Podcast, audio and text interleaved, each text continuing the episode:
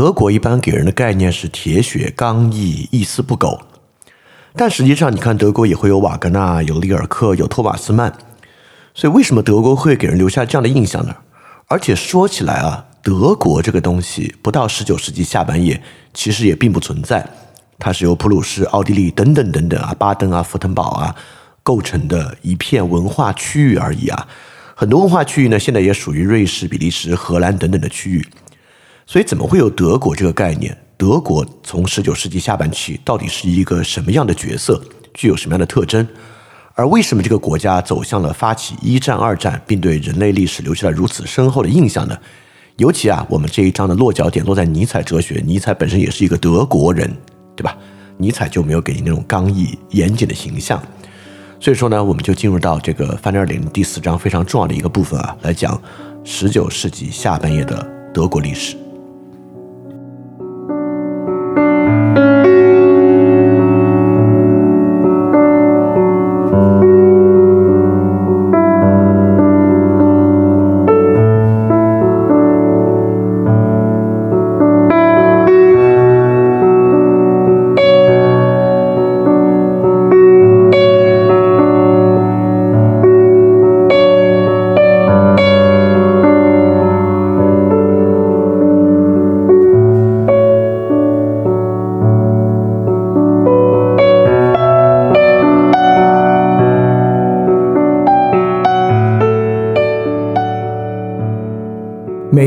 点零主体节目都配有讲义，讲义可以在 flipradio.dot3adisc.dot com 下载。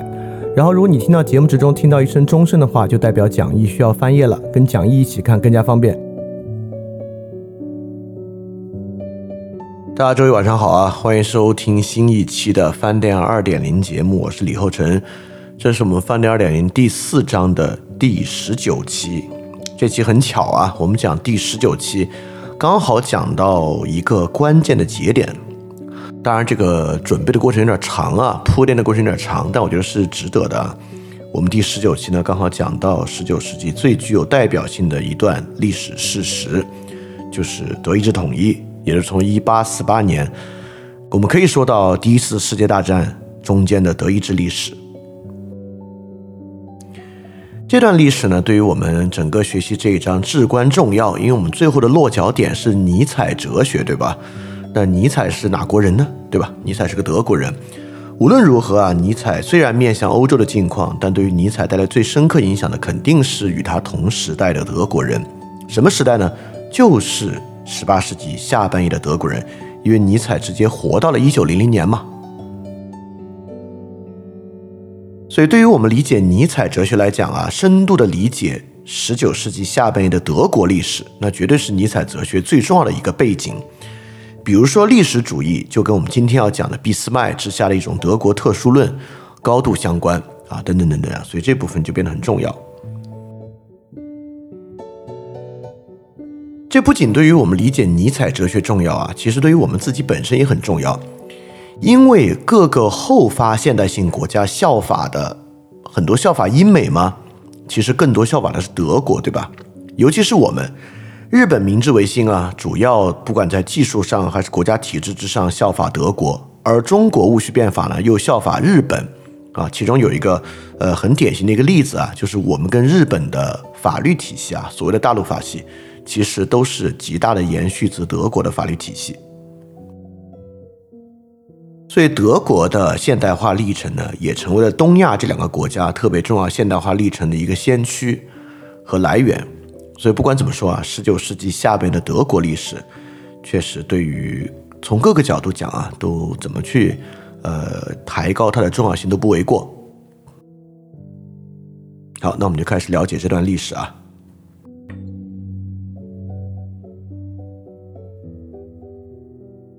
我们马上就来讲什么叫做德意志及十九世纪之大成。你会发现，我们前十八期讲过的所有内容，在德国身上都有啊。当然，这个我们一会儿来讲为什么它是有原因的。比如说啊，我们在最开始讲到的这个大西洋两岸的共和主义，就是英国和美国的共和主义历程，它变成了一八四八的宪政需要。那么呢，这在德国也就直接变成了德意志联邦和类似法兰克福国民议会，也就是一八四八之后，德国整个城市阶层以及工商业阶层最大的诉求就是大西洋两岸的共和主义，他们呢也成为了俾斯麦执政过程中最主要的敌人。我们之前讲到的呢，法国大革命时期的人民主权理论啊，就从一一七八九法国大革命之后。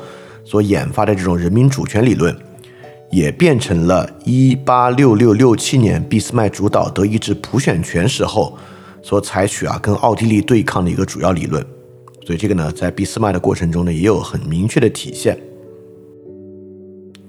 我们之前讲到啊，拿破仑战争之后，梅特涅建立的欧洲外交协调秩序，成为了俾斯麦在德意志统一之后最主要的外交纵横术。而就是这套纵横之术啊，把欧洲送上一战的。所以说，梅特涅协调秩秩序呢，在德意志的历史之中也有特别明确的体现。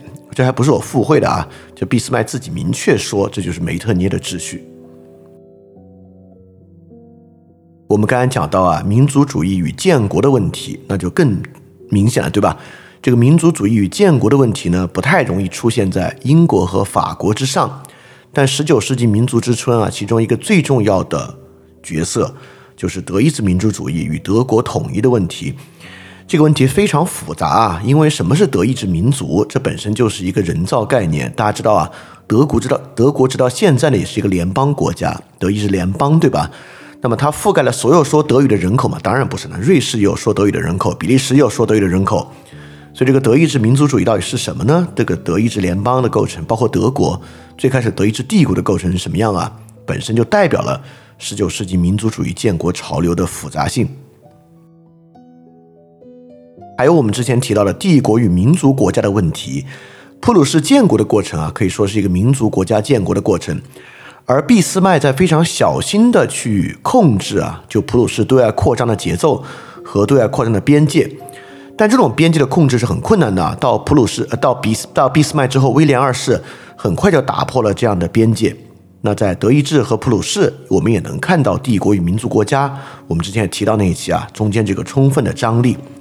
而为什么会有一战呢？很大程度上就是跟威廉二世无节制的帝国式扩张有关。包括我们之前所提到的十九世纪非常重要的一个矛盾，就是封建秩序到现代秩序的过程。这个呢，也深度的贯穿到啊德意志建国、贵族称帝以及贵族体制与这个民主体制的碰撞之中。俾斯麦本人就是容克贵族啊，代表德国一种传统的土地贵族秩序。很多人在描述俾斯麦或者分析俾斯麦政治策略的过程之中，一定离不开对于容克贵族阶级的一个分析。那这个分析呢，呃，有时候我们可以用阶级决定论来分析，但我觉得更好的视角呢，就是看出十九世纪封建秩序到现代秩序过渡中，我们之前一直提到在各个国家这个进程，在德国呢也有，包括我们从工厂到上一期提到的左翼工人运动，在德意志呢也蔚为大观，德意志社民党的路径和德意志福利国家的建立，都与这个左翼工人运动高度的相关。包括我们早期几期提到的现代式动员啊，就十九世纪发展出一种现代式的动员，这个呢，在普鲁士也成为了集大成者。直到现在，我们这个所谓的理性社会的构成啊，不管是官僚体系构成还是军队体系构成，这种现代动员方式呢，基本样板都来自普鲁士的公民与军事组织的动员。更不用说啊，我们之前提到的浪漫主义文化，这浪漫主义文化在其他国家，像英国和法国，都变成现实主义批判小说为主的一个文化。但还就是在德国，这个浪漫主义文化一直延续到十九世纪下半叶，体现为哲学上的叔本华、文学上的托马斯曼和剧作上的瓦格纳，成为深度影响德国十九世纪后半叶的一个文化潮流。工厂、市场与技术对德国的改变啊，不仅改变了城市，也改变了德国民主派的构成，改变了德国在一八七零年欧洲这个经济危机时期，德国采取的重商主义路线。包括我们一会儿就会讲到，最早的德国市场联盟其实也是工厂市场所构成的。所以说，我们讲到的这个技术的革新、工厂、市场与现代城市的形成，在德国下半叶的这个历史中也扮演了重要的角色。包括我们上一次提到的拿破仑·波拿巴怎么称帝的呢？拿破仑·波拿巴就是用一种民当代民粹主义帝国化的方式完成称帝的。而俾斯麦很明显啊，从他身上学到了这一招。俾斯麦是如何去抵抗最开始在德国占据主要潮流的共和派的吗？就是使用了拿破仑·波拿巴的方式，促使德国走上了一个综合了这个君主专制与这个现代议会制度的一个体系。这个呢，也是学习了波拿巴。因此啊，我们之前每一期讲到的东西和话题，实际最后都会凝结在德意志十九世纪下半叶历史之中，都能看到其中影子，在里面扮演特别重要的一个角色。而这不仅仅是对于德意志有用啊，这一套十九世纪集大成的方式，也成为了后发现代性国家的一种强国样板。所以，不仅能在德意志上看到我刚才所讲的所有这些东西。其实，在我们的历史中也能看到，很多人描述当下，有人说呢，像威廉二世时期，有人说呢，像威玛共和时期。不管怎么说，大家觉得像的呢，也都是德意志。所以，这样的一种十九世纪集大成啊，不仅反映在十九世纪，也反映在二十世纪非常多后发现代性国家的崛起和他们本身追求共和制的进程之中。这本身呢，也构成我们来了解、深度的了解啊，德国十九世纪下半叶历史的一个必要性。所以说呢，我们肯定不只讲这一期啊，这一期呢，只是给大家一个基本的框架。之后我们还会用若干期啊，非常细节的来讲讲德国从一八四八到一第一次世界大战。呃，尤其当然，我们最主要就是讲到俾斯麦下台，一八九零就威廉二世上台之后这段时间德国的历史来看，为什么？会变成这样的一个政治实体。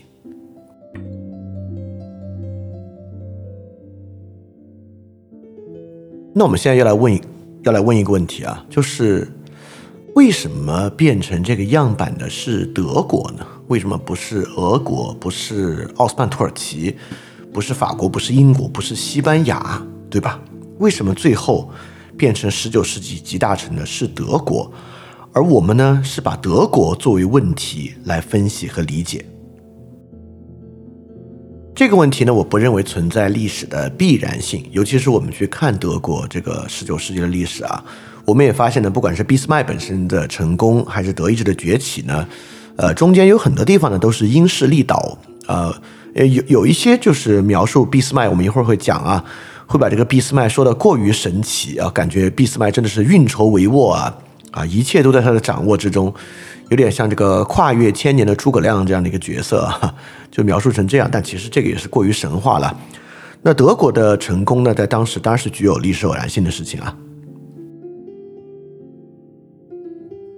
但剔除其历史偶然性的这一面呢，我们也确实能看到，德国它的在作为一个后发现代性国家，首先它确实是欧洲在英美之后的一个后发现代性国家。它呢也处在一个很关键的位置和抉择之上。比如说，为什么不是俄国而是德国？就是因为俄国比欧洲的主体市场和资源啊，这个技术集群有点太远了，对吧？所以俄国在工业和商业上比德国其实劣势是要大得多的。德国啊处在欧洲的中心，它的南边呢就是这个奥地利和意大利最附属的西里西亚地区。离起离整个主要的西欧的市场也比较近，所以说在工业和商业上呢，比俄国有巨大的优势。而比英国呢，它在欧洲地缘政治之上更接近一个现代的方式。英国啊，因为其独特的这个地理位置的特征和它在全球遍布的殖民地，所以在十九世纪后半叶呢，英国并没有把它统治的重心和关注的重点放在欧洲之上。所以，如果十九世纪有这个欧洲列国争霸这个事情来讲啊，英国主要是一个很遥远的一个军事策略，军事不是 military，就是这个均等的军，势力的势，一个军事策略。而德国呢，才是处在欧洲中心位置之上的一个核心玩家。所以，德国所采取的态势和方法呢，比起英国在地缘政治上呢，更接近现代。那为什么不是奥地利呢？因为德国在国家形态之上更接近现代民族国家。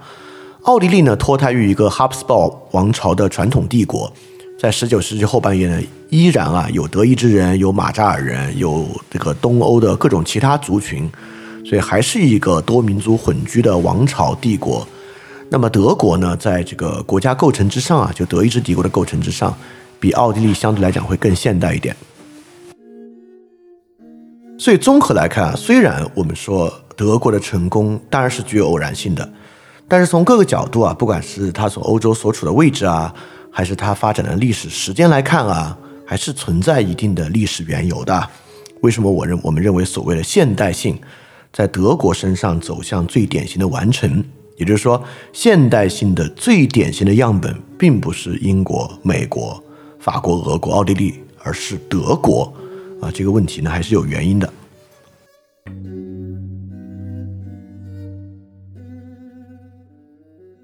讲到这个时期呢，你就不可能不讲俾斯麦，对吧？讲这个时期的德国，你不不是不不绝对不能够绕开这个人物的啊，因为呢是他一手塑造了德意志的情况啊。但是呢，也有一个说法，我们会认为好像这个历史过程完全就是俾斯麦个人意志的完整的实现啊，这个也不是。其实我突然想到，这个这个方法其实还有一个来源啊。就为什么我们对这段时间的这个想象，总是有一种这个俾斯麦啊，运筹帷幄、决胜千里的这个东西呢？其实很大程度上史料来自于俾斯麦个人的传记，他自己呢有一个回忆录，他写了一个回忆录，回忆录上呢从前到后啊就写了他啊早期啊，然后到中期战争啊，后期欧洲协调秩序啊，他做的很多事情，而且这个回忆录呢很多就是描写的很细节的他与其他国家君主打交道的秘辛。这个呢，当然是非常具有吸引力、很特殊的这个历史史料啊。因为十九世纪嘛，不像今天，今天有这个公开行政啊，所以今天如果比如两国有什么，呃，有这样的外交层面的会见啊，都会有这个会议公报作为基础。但十九世纪呢，行政还并没有这么透明，所以好多时候呢，我们对于这些欧洲啊这些国家的君主们、君主与外交家们与这个像俾斯麦这样的大人物们的沟通。很大程度上来自于俾斯麦自己的传记，但俾斯麦写这个自己的回忆录呢，肯定是把自己往美化了写，对吧？把自己写的特别特别厉害。所以说，早期啊，尤其是从二十世纪初，有一波对于欧洲十九世纪的研究，以俾斯麦的回忆录作为主要这个呃历史素材，呃，就很容易设想啊，这段时期的历史啊，就是这个俾斯麦运筹帷幄的历史。但随着之后啊，其他史料的一些横向的对比啊。啊，这种天神下凡一样的俾斯麦的这个视角呢，确实很大程度上是被打破的。就俾斯麦本人的回忆录作为史料的价值其实并不高，对吧？我们我们不能够把一个人在老年时候的回忆录，而且带有这个自夸性质的回忆录，当做这个史料来看待啊啊！但不管怎么说，俾斯麦绝对是这段时间绕不开的人物，尤其是我们要去尝试打破我们过去在俾斯麦身上的两个叙事。啊，任何人都知道啊，这是铁血宰相俾斯麦，对吧？我们的历史书里面也教授了这个。所以一般来讲呢，我们对俾斯麦很容易有两种最容易理解的叙事啊。第一个呢，就是俾斯麦主导的呢，就是富国强兵、普鲁士扩张的一个叙事。这个叙事呢，是我们对于比较丛林化的国际社会一个，包括现实主义的国际社会最典型的一个想象了。就俾斯麦塑造的就是一个，呃，财富啊，军队强盛啊，对外扩张的这么一个国家，对吧？这是十九世纪末期，以及我们对现代欧洲帝国主义经典想象的一个环节。感觉这个俾斯麦就是服务于我们构想啊，这个十九世纪西欧列强、西欧新帝国主义的一个最典型的叙事啊，这是一个，但这是不对的啊。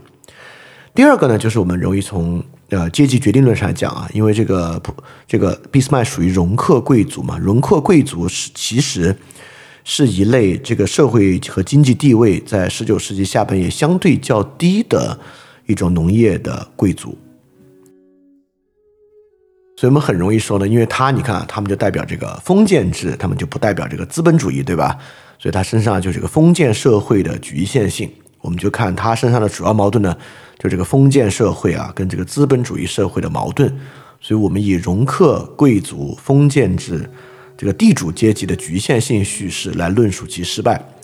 但这种啊，都是这个 Marxism 教条主义的一环啊，我们肯定要打破这样的一种叙事。这个俾斯麦非常复杂，就是通过俾斯麦的复杂性，我们甚至就可以切入十九世纪德意志历史本身的复杂性。但这个需要很多的篇幅来揭开。我先举一个例子，我们来看看是一种什么样的复杂吧。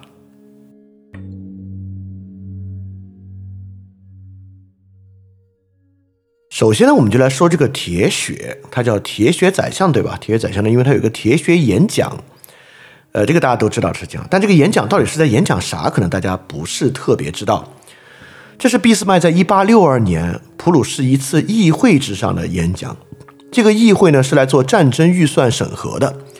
什么战争预算审核呢？是要跟是要跟谁打仗的吗？其实也不是，这是一个要维持普鲁士常备军的一次战争预算审核会议。一八六二年啊，离普鲁士打仗还远着呢。这离普鲁士打仗，离普鲁士真的要进入战争，有战争战端啊，还有两年啊。距德意志统一还有九年，就实际上这不是一个战争迫在眉睫的一个时候。那这个他为什么要讲这个铁与血呢？他在说啊，这个普鲁士在德国的地位不会被自由主义来塑造，而会被。power 而会被力量塑造啊，大概是这个意思啊。他说，普鲁士必须集中他的力量，抓住他在历史之上的时机。这些时机呢，已经发生过数次了。因此啊，他就在说，我们不会。所以，普鲁士如何抓住这些时机呢？不是通过演讲，不是通过多数派的表决，而是要通过铁与血。对，大概是这样的一次演讲啊。这个铁与血，呃，当然指的是战争，指的是军事与战争啊，这个是毫无疑问的。但是呢，我我觉得不要不不用过度解读它是啥意思啊？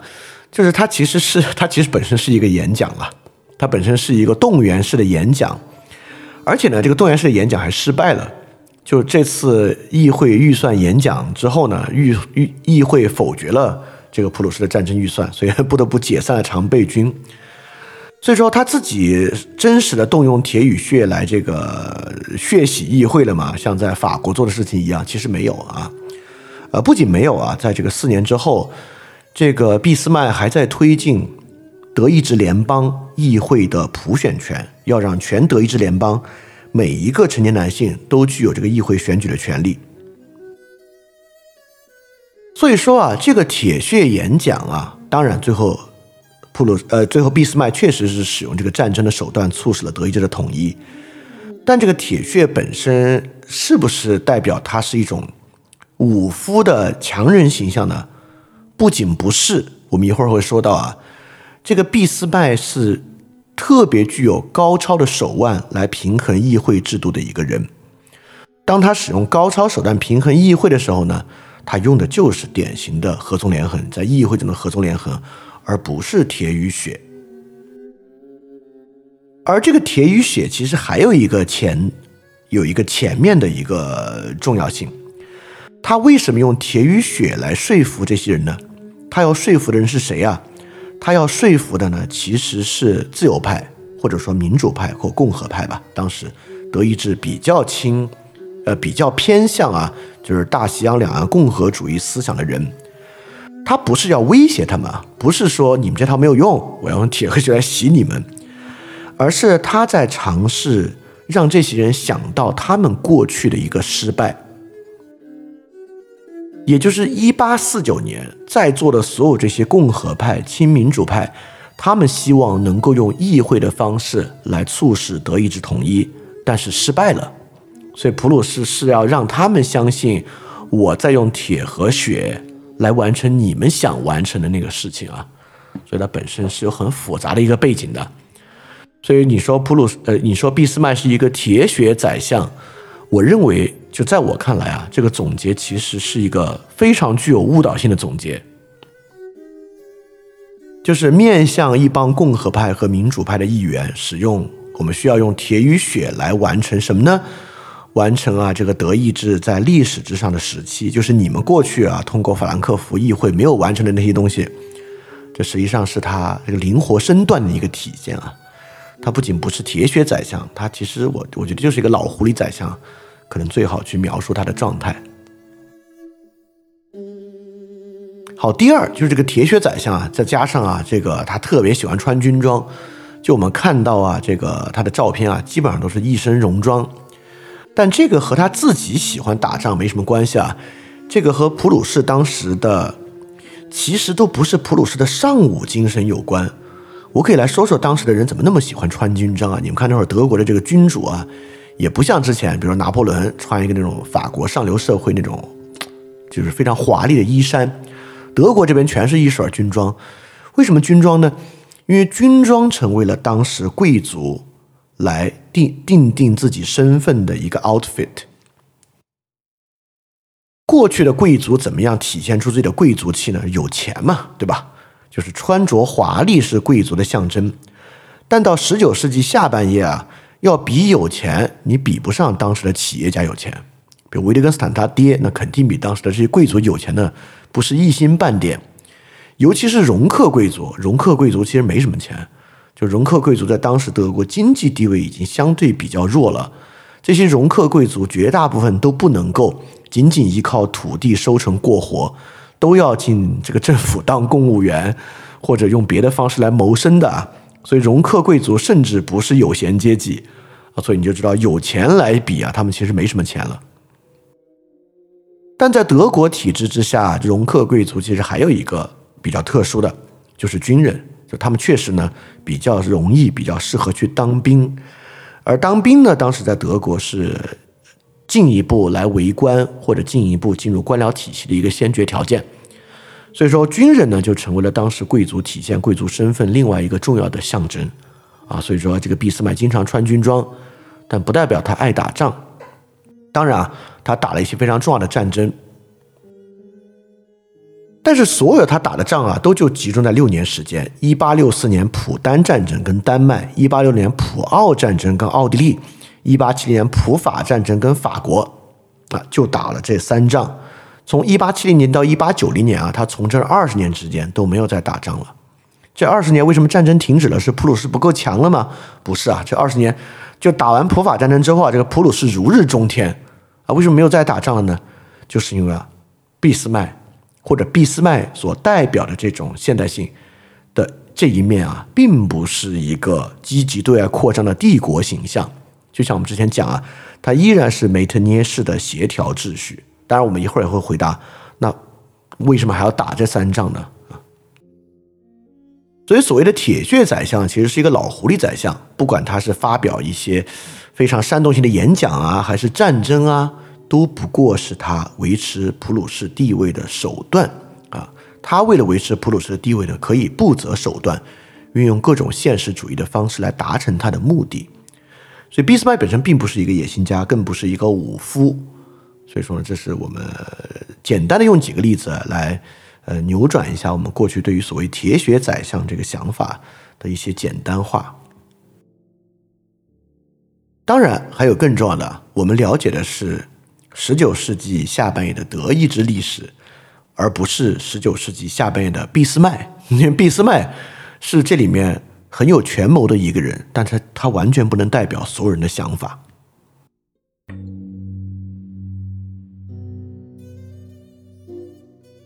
所以我们在这里讲的是十九世纪，或者讲十九世纪性，而不是讲俾斯麦。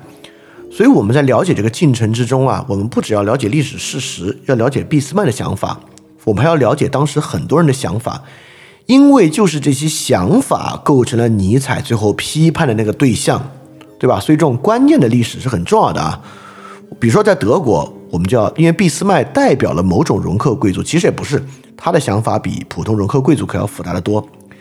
但我们起码还要去想这个当时德国自由派的想法、德皇的想法、社民党人的想法、城市官僚的想法、工人农民的想法、犹太银行家的想法，我们才能勾勒出十九世纪下半叶德国的社会精神和社会文化。包括在德国之外，我们要去看当时英国人的想法、拿破仑·波拿巴的想法、波兰人的想法、美国人的想法，我们才知道在这种。现代性的情况之下，实际上是如何影响人们的观念的。尼采写这个书，尼采的所有书系是评价这个十九世纪末的一种社会状态啊，并不是评价俾斯麦。所以，俾斯麦和他所领导的这个德意志帝国呢，更像是一个石子啊，投到一个湖水之中啊。我们关心的，我们也关心这个石子，但我们看这个石子，我们更想看的是它激起了什么样的涟漪，因为这样的涟漪才是我们进一步往下去分析和了解的关键。所以，透过这个十九世纪啊，我们不只要好像构成一套叙事就行啊，就是德国怎么回事？不是啊，我们构成的不是一套叙事，我们更想。先知道这个怎么回事的具体的历史事实背景，更重要的是呢，是要去了解不同的人有什么样的想法这个问题。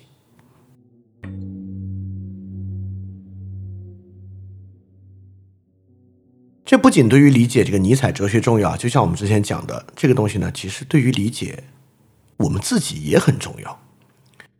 就我们当时选择日本，日本选择德国来进行模仿啊，是有道理的。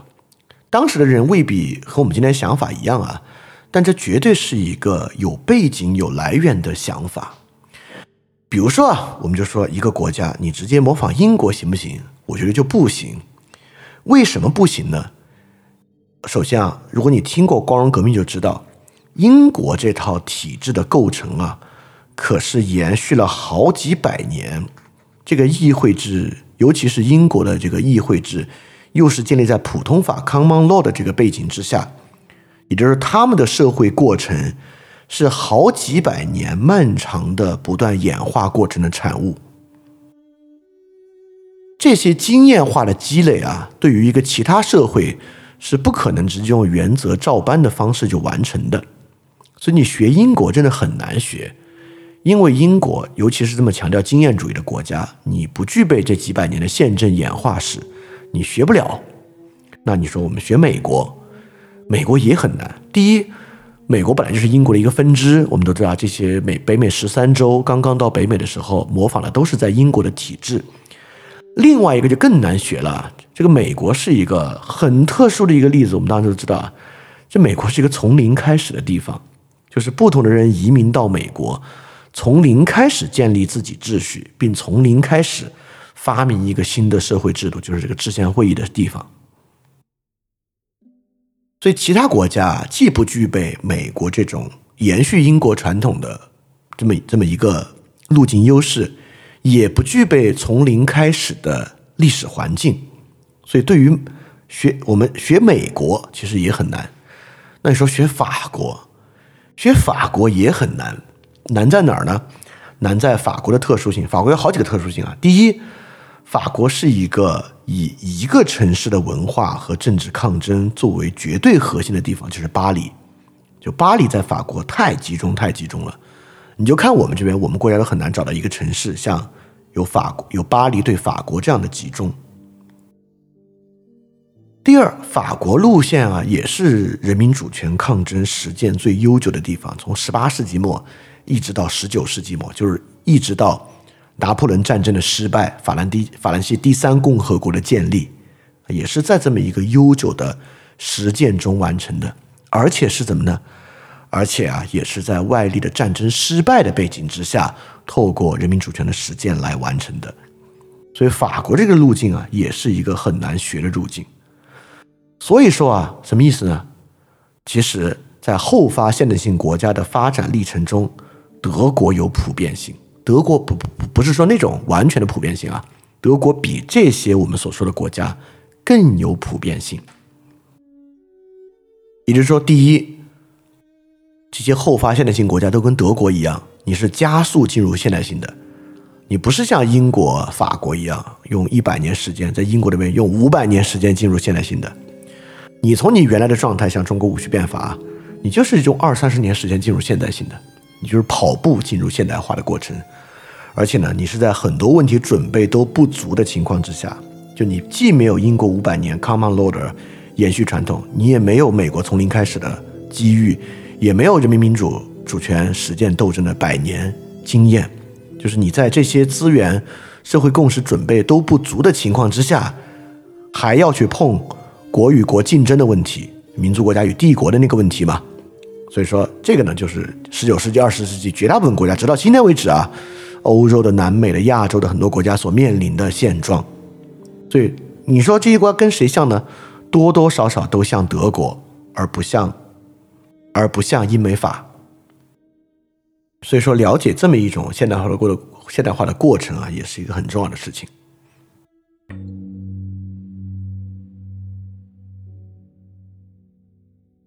所以呢，这一部分啊，就是我们进入尼采哲学之前的最后一步啊。现在是这样想的，我不知道讲到中间我会不会觉得我好像有个东西也有必要再讲一下。反正 anyway，现在看起来像是呃进入进入尼采哲学的最后一步啊。我们先这一期呢，建立一个对德国十九世纪历史的基本认识，然后我们接下来呢，站在俾斯麦的角度啊，来更细节的梳理一八四八到一八九零的德国历史。然后呢，我们再从俾斯麦这个主线往外开始啊，我们来了解刚才所讲的这个犹太银行家怎么想，这个社民党人怎么想，我们去看看贝贝尔怎么想，我们去看看这个这个罗莎卢森堡怎么想，等等等等，我们了解一个跟俾斯麦同时代人生活的世界是什么样的。这都不是一期啊，我只这么说，这不是一期啊。然后我们呢，再全面了解十九世纪下半叶个体的生活和意识，这个呢就是现代性了。因此，对这个有充分理解的基础之上，我们就明白，我你你你你你你把这些都了解完了，你再去看尼采，你就知道哦，尼采这句话是在说谁了，是在说什么了，这样的一个问题。OK，我我我猜啊，我这么来一通之后。大家应该对于这个十九世纪下半德国历史的兴趣和重要性啊，我觉得应该就能够建立起来了。应该觉得哇，这个太重要了吧？对，就是这么重要。好，那我们现在立马这一期呢，就是呃，过去大家可能知道一两个词儿啊，德意志统一、铁血宰羊俾斯麦在做。对，我们今天就来看看到底发生些什么，有一个基本框架。非常感谢你收听这期节目啊，也希望你可以在新的一年继续支持我的创作。那我的创作呢，不仅有 Podcast，还包括视频直播、书籍、文章、Newsletter 等等等等，一整个大的系统。如果希望可以赞助我的创作，可以在 Patreon 和爱发电来支持。Patreon 和爱发电的地址呢，在下方的 Show Note 中都有提供。那如果你要看到我们所有的服务，你可以在我们下载讲义的网站 FlipRadio.3ADisc.com 看到里面所有服务访问的链接和获取的方式，或者在我的这个微信想借 Joy Share。x i a n g j i e j o y s h a r e 的置顶朋友圈内容，就会看到所有的服务了。当然，讲义下载的地址和微信的 ID 在下方的 show note 里面也会有提供。能够提供这么多的服务啊，和大家的支持是分不开的。所以说，非常感谢过去一直以来已经有好几年了支持我的众多听众和观众朋友们。